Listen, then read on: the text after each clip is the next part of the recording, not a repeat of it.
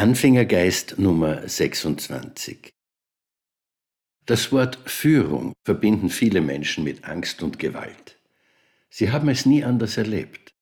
Darum versuchen sie jede Form von Führung zu vermeiden. Sie hoffen auf ein automatisch glückliches und entspanntes Miteinander. Dieses automatische Miteinander existiert tatsächlich, aber nur, wenn Ruhe und Ordnung herrschen. Und Ruhe und Ordnung brauchen Führung. Ein guter Chef dient der Gruppe. Führung ist eine Servicefunktion. Führung ist keine Auszeichnung und keine Belohnung. Führung ist eine Pflicht und eine Verantwortung. Was sind die Aufgaben des Führenden?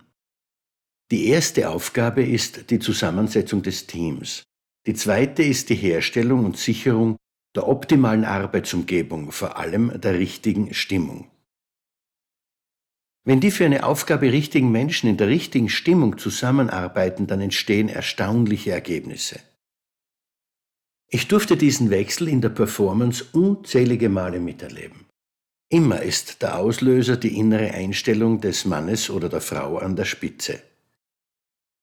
Die Unternehmenskultur wächst nicht von unten nach oben. Sie tröpfelt von oben in die Organisation. Sie beginnt an der Spitze zu gedeihen oder zu verderben. So ist es in Unternehmen, Organisationen und Familien, ja sogar in Nationen.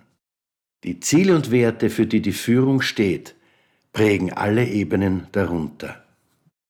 Damit sind die wesentlichen Zutaten für eine erfolgreiche Führung auch schon genannt, Ziele und Werte. Es ist faszinierend, dass diesen beiden Zutaten erfolgreicher Führung in der Praxis kaum Raum gegeben wird. Politiker reden über alles, nur nicht über Ziele und Werte. Dasselbe in der kleinsten sozialen Einheit der Familie.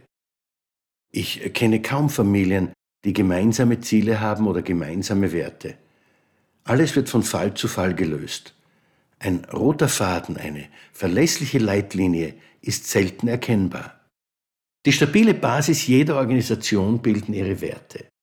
Sie können über lange Zeit konstant bleiben. Ziele dagegen sind veränderbar. Neue Produkte in neuen Märkten, mehr oder weniger Umsatz, alles das ändert ein Unternehmen nicht, solange es seinen Werten treu bleibt.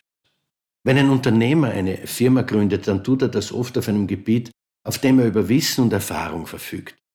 Ein Mechaniker wird eine Werkstatt eröffnen oder übernehmen, ein Bäcker eine Bäckerei. Das ist das erste Ziel, sich auf einem Gebiet, das man beherrscht, selbstständig machen und damit Geld verdienen. An Werte wird da zuerst einmal selten gedacht. Aber das ändert sich, wenn Mitarbeiter dazukommen und die ersten internen Schwierigkeiten oder Probleme mit Kunden auftauchen. Dann wird zuerst versucht, diese Situationen im Einzelfall zu lösen. Ohne professionelle Führung bleibt es auch dabei. Das führt dazu, dass der Chef immer wieder gebraucht wird, ein Ende ist nicht in Sicht. Nur durch die Definition von klaren Werten und darauf aufbauenden Standards kommt System und Ruhe in das Arbeiten. Life loves you. Alles wird wieder gut. Ihr Manfred Winterheller.